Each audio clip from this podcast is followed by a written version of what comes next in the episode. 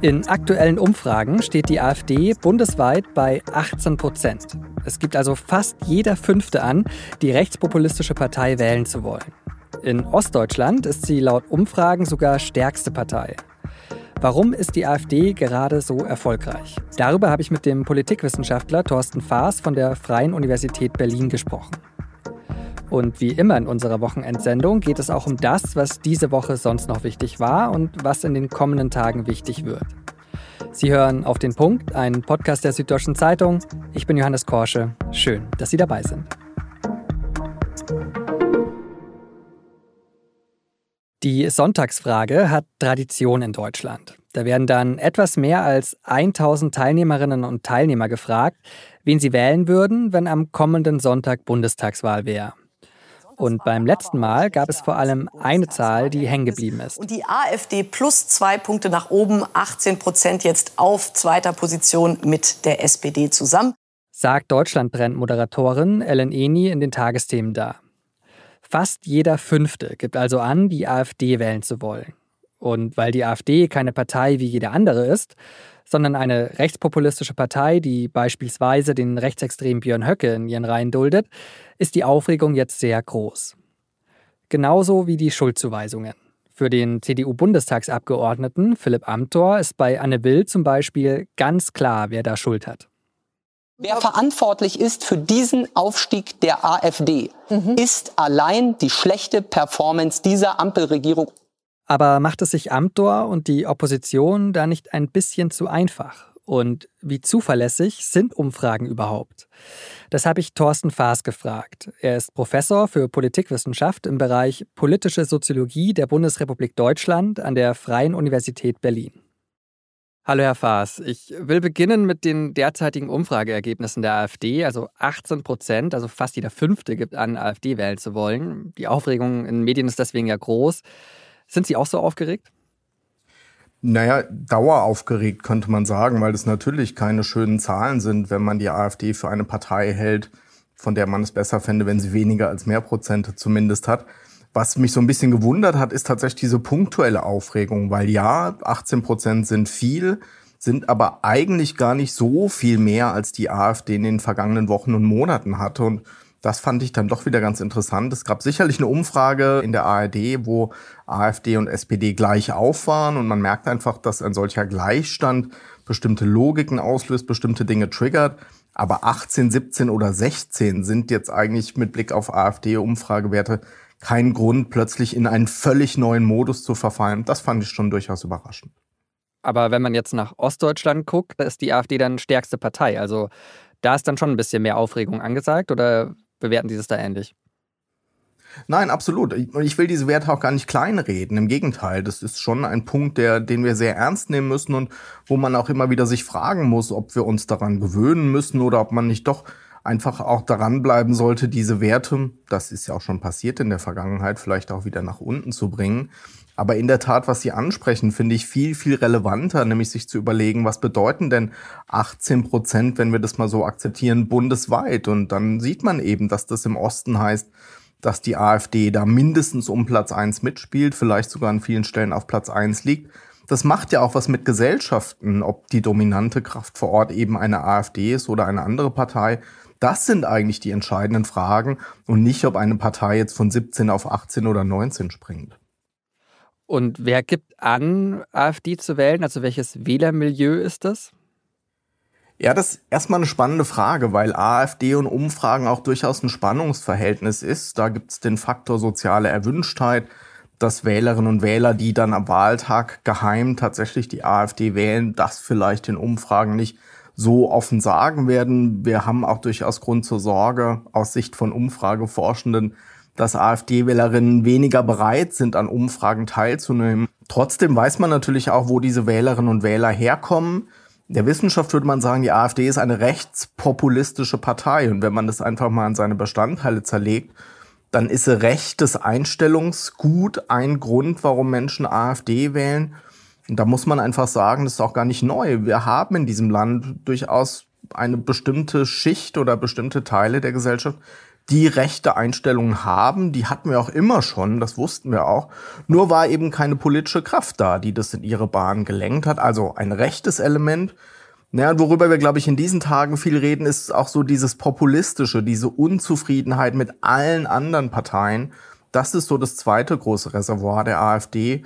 Und wenn beides zusammenkommt, naja, dann kommen eben sehr, sehr hohe Werte für die AfD auch raus. Jetzt haben Sie gerade schon gesagt, auf der einen Seite eben die Einstellungssache bei den Wählern und Wählerinnen, auf der anderen Seite ja die Unzufriedenheit mit anderen Parteien. Ist denn die Unzufriedenheit mit der Bundesregierung gerade ja der Grund für, für das Hoch der AfD oder gibt es da andere?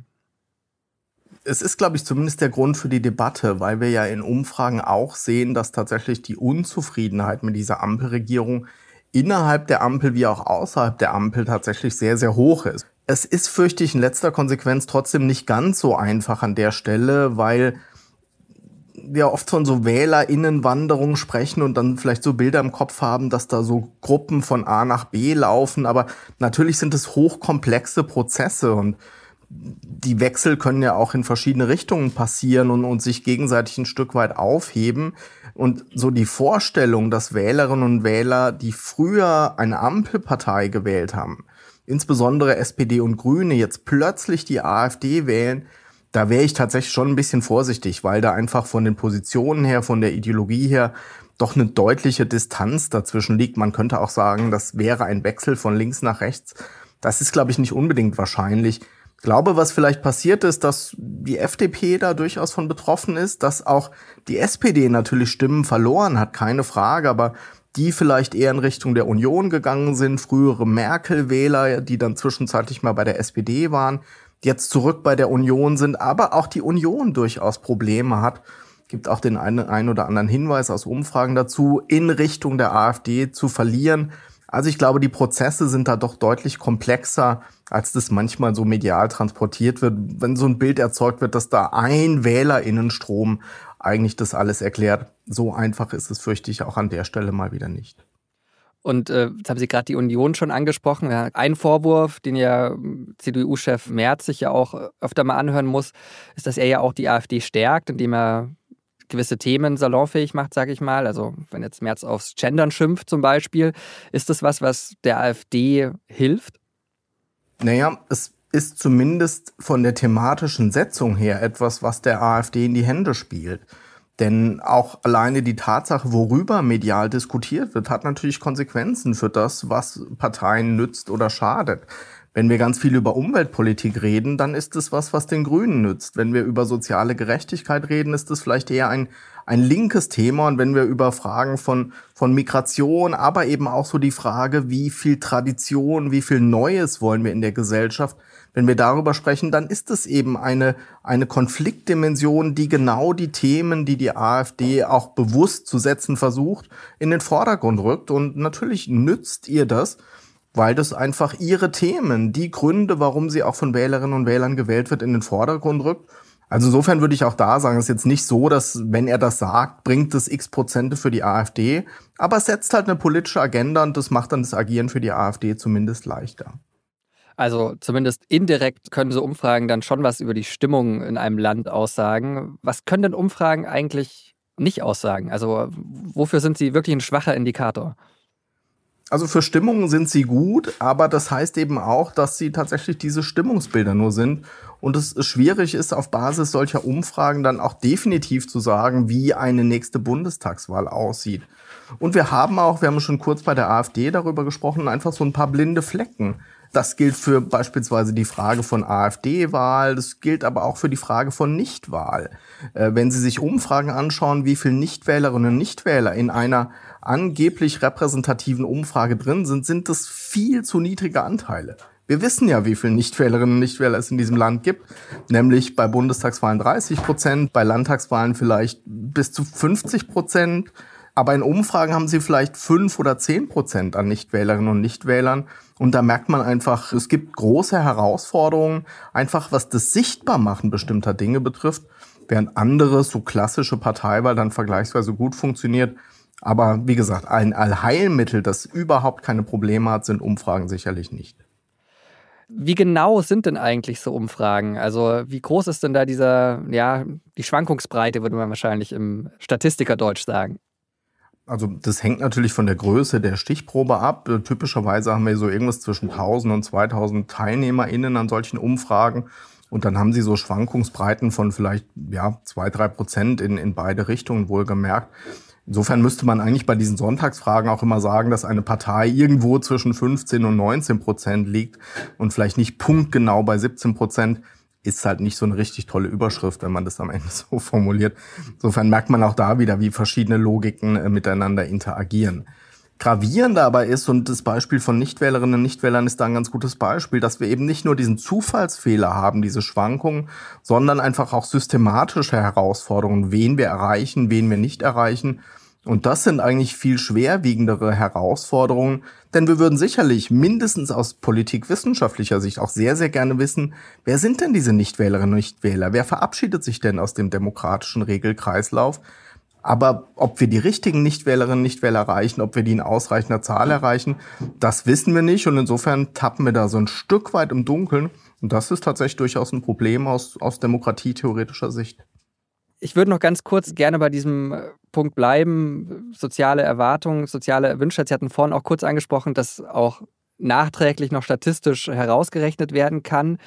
Kann ich mir das so vorstellen, dass es das Umfrageergebnis gibt mit 1000, 2000 Leuten und dann setzt man danach noch einen Faktor hinter die Stimmen von der AfD und kommt dann bei einem wahrheitsgetreueren Ergebnis raus als davor? Oder wie, wie läuft das?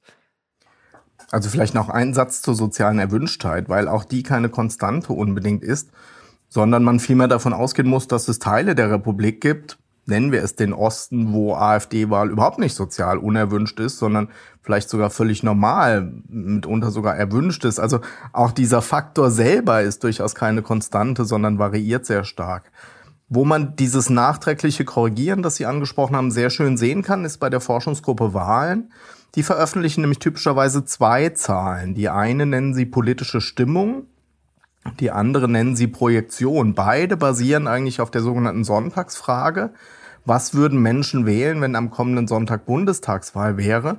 Aber während die politische Stimmung tatsächlich mehr oder minder die Verteilung der Antworten ist, die die Menschen tatsächlich in der Umfrage gegeben haben, ist die Projektion tatsächlich das, was dann nachträglich und ehrlicherweise in nicht sehr transparenter Weise nochmal nachgewichtet wird, irgendwie nachjustiert wird aufgrund von Erfahrungswerten, die man natürlich hat. Und bei der AfD sind es gerne mal drei, vier Prozentpunkte, die da dazukommen. Und wenn wir gerade eigentlich über zwei Prozentpunkte reden, die eine riesige Debatte auslösen und wir dann auf der anderen Seite sehen, dass so drei, vier Punkte einfach durch Gewichtung da auch nochmal verändert werden, ist auch das durchaus ein, nennen wir es, bemerkenswerter Punkt. Dann vielleicht noch auf die Rolle geblickt von Umfragen, auch was das Wahlverhalten angeht. Inwieweit beeinflussen denn so Umfrageergebnisse auch das nächste Umfrageergebnis, beziehungsweise dann die, die Bundestagswahl? Also kann man da so von einer selbsterfüllenden Prophezeiung irgendwie sprechen oder welche Rolle nehmen denn so Umfragen in dem Bereich ein?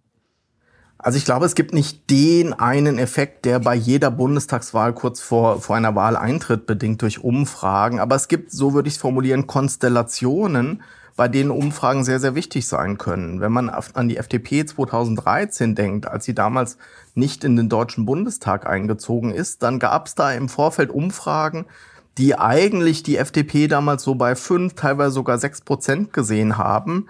Durchaus ein Signal also an strategische Wählerinnen und Wähler, potenzielle Leihstimmenwählerinnen und Wähler, dass Leihstimmen nicht nötig sind, weil die FDP es ja ausweislich von Umfragen alleine schafft. Und was passiert am Ende? Die Leihstimmen fehlen und zack war die FDP aus dem Bundestag geflogen. Auch da nicht der einzige Grund sicherlich, aber sicherlich einer, der eine Rolle gespielt hat. Was man auch sagen muss, ist, dass Umfragen sicherlich so einen, ja, so einen kultivierenden Effekt haben. Wenn ich einfach permanent sehe, 15, 18, 20 Prozent der Menschen in einem Land wählen eine bestimmte Partei, ist es ja erstmal auch ein Signal, dass das breite Teile der Gesellschaft so sehen und dass das damit auch mindestens relevant, vielleicht sogar auch akzeptiert wird. Und vielleicht noch ein allerletzter Punkt. Umfragen werden ja gerne auch verwendet, um Dinge in bestimmte Kontexte zu setzen. Ne, dass man sagt, okay, für die FDP läuft es in Umfragen nicht so gut, darauf reagiert sie jetzt, um aus diesem Umfragekeller rauszukommen. Das mag auch so sein, aber wenn ich jedweden Politikvorschlag in einen solchen strategischen Kontext rücke, na, dann wirkt es für Menschen schon auch so, dass Politik irgendwie nur ein Spiel sei, wo es um Strategie geht, wo es um Aufholen geht, wo es um Umfragen geht und gar nicht so sehr um die Sache. Und das allein ist auch durchaus ein Faktor, der manchen politischen Kräften wieder in die, in die Hände spielt und anderen nicht. Also auch das eher so ein langfristiger Effekt, der, der hier wirklich nachhaltig das politische System verändert. Als Fazit kann man dann sagen, Umfragen ruhig auch mal ein bisschen mehr ignorieren. Was würden Sie als Rat geben? Ich wäre immer vorsichtig zu sagen, dass man sollte das verbieten oder so. Auch diese Forderungen gibt es ja. Und es gibt ja auch Länder, wo kurz vor Wahlen keine Umfragen mehr veröffentlicht werden. Ich finde, damit exponiert man Umfragen in einer Weise, was dann auch wiederum nicht gerechtfertigt ist. Aber so ein bisschen entspannter damit umzugehen, vor allem auch die langen Linien sich anzuschauen, die Umfragen zeichnen, das scheint mir viel interessanter und relevanter zu sein, als jetzt zehn Tage lang zu diskutieren, ob der eine, die zwei Punkte, die es jetzt da hoch oder runter geht, ob das Wohl und Weh der Republik daran hängt. Das ist sicherlich nicht so. Aber die lange Sicht zu sehen, zu schauen, wie sich Parteiensysteme, Bindungen zwischen Wählerinnen und Wählern und Parteien verändern, da leisten Umfrage wertvolle Beiträge und die würde ich auch persönlich gar nicht missen wollen. Herr Faas, ich danke Ihnen sehr für das Gespräch. Danke. Sehr, sehr gerne.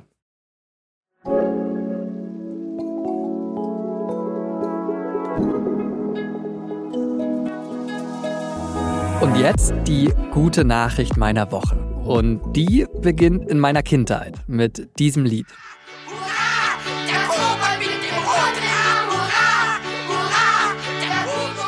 Der Pumuckel, ein leicht anarchistisch veranlagter Kobold, der beim Schreinermeister Eder in München lebt. Und der diese manchmal komische Menschenwelt entdeckt und natürlich seine Streiche spielt. Ine, mene, Miste, was ist in dieser Kiste? Ich muss einfach immer schmunzeln, wenn ich den Pumuckel höre. Und was das jetzt mit einer guten Nachricht zu tun hat? Naja, in München sollen jetzt in einem Innenstadtviertel mehrere Pumuckelampeln aufgestellt werden. Das haben Münchner Lokalpolitiker beschlossen. Jetzt muss nur noch die zuständige Münchner Behörde zustimmen. Aber es wäre ja nicht das erste Mal, dass das Ampelmotiv angepasst wird. Zugegeben, das ist eine sehr lokale gute Nachricht, aber mich würde es sehr freuen, wenn sich beim Spazierengehen durch München endlich dieses Lied wieder bewahrheitet.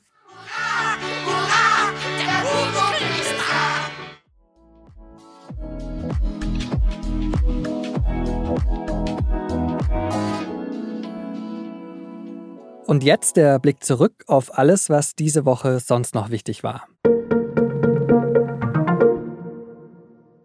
Inzwischen sinkt in der überfluteten Region Cherson im Süden der Ukraine der Wasserpegel wieder.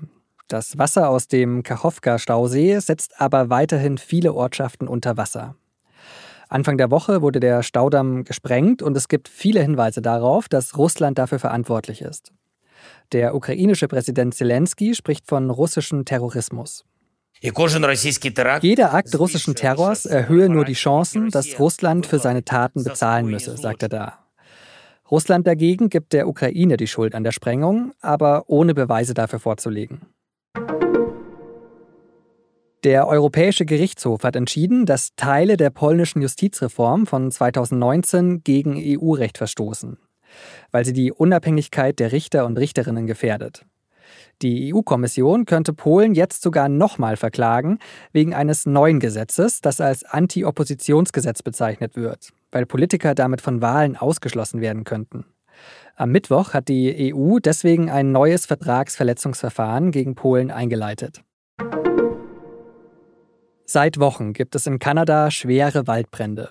Der Wind hat die Rauchpartikel jetzt in Richtung der USA getragen, teils bis zu 1000 Kilometer weit. Großstädte wie New York, Philadelphia und Washington sind in dichten orange-gelblichen Rauch gehüllt. Die Menschen dort sind erschrocken und fasziniert. It's very surreal. That's all that I can say. It's very surreal. It's crazy. It looked like an apocalypse. It, I felt like I was in a war zone.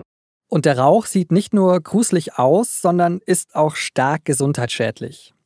Die Menschen sind wegen des Smogs aufgerufen, das Haus möglichst wenig zu verlassen. Viele Menschen gehen auch nur mit Maske auf die Straße.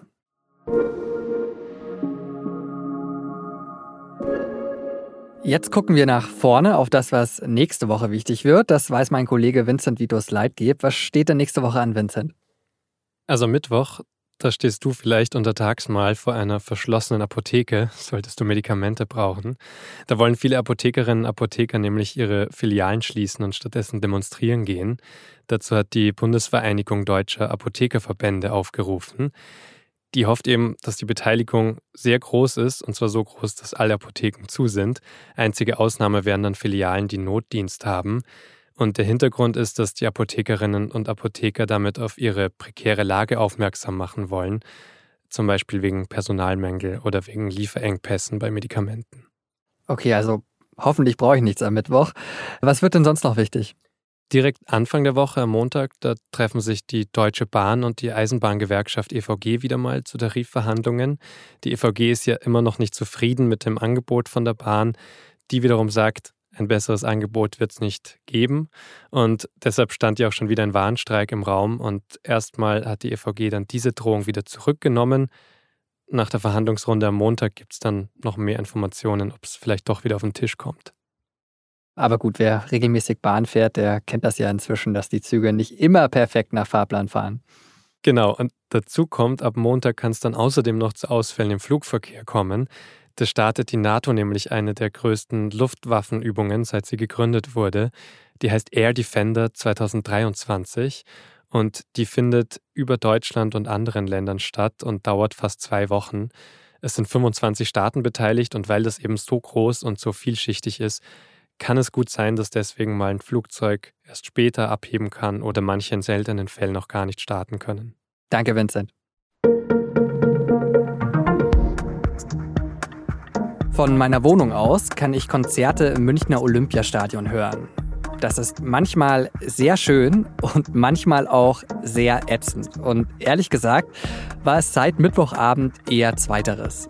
Seitdem hat Rammstein jeden Abend im ausverkauften Olympiastadion gespielt. Insgesamt werden es am Samstagabend dann vier ausverkaufte Shows hintereinander gewesen sein.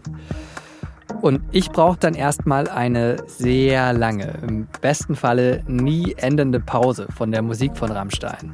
Aber die Berichterstattung über die Band und ihren Frontmann Till Lindemann interessiert mich natürlich weiterhin. Und deswegen empfehle ich Ihnen die Reportage auf der Seite 3 der Wochenend-SZ. Meine Kollegen waren nämlich beim Konzert dabei. Sie finden den Text in den Show Notes, genauso wie einen Text über die Erfahrungen von Frauen, die Till Lindemann Machtmissbrauch und sexuelle Gewalt vorwerfen. Und damit sage ich Danke an Jakob Anu, der diese Sendung produziert hat, und Ihnen vielen Dank fürs Zuhören und noch ein schönes Wochenende. Werbung. Hi, ich bin Patrick Bauer, Reporter beim Magazin der Süddeutschen Zeitung. Und gemeinsam mit meiner Kollegin Eva Hoffmann habe ich an einer unglaublichen Geschichte recherchiert. Tom und Jana denken, sie ziehen mit ihrem kleinen Kind zu einer liebevollen Gemeinschaft. Aber sie landen in einer Gruppe, in der Menschen manipuliert und psychisch und physisch fertig gemacht werden. Wie schafft es die Familie da wieder raus? Im Schattenkloster. Chronik einer Gehirnwäsche ist ein SZ Plus Podcast in Zusammenarbeit mit Audible. Jetzt auf sz.de slash Schattenkloster.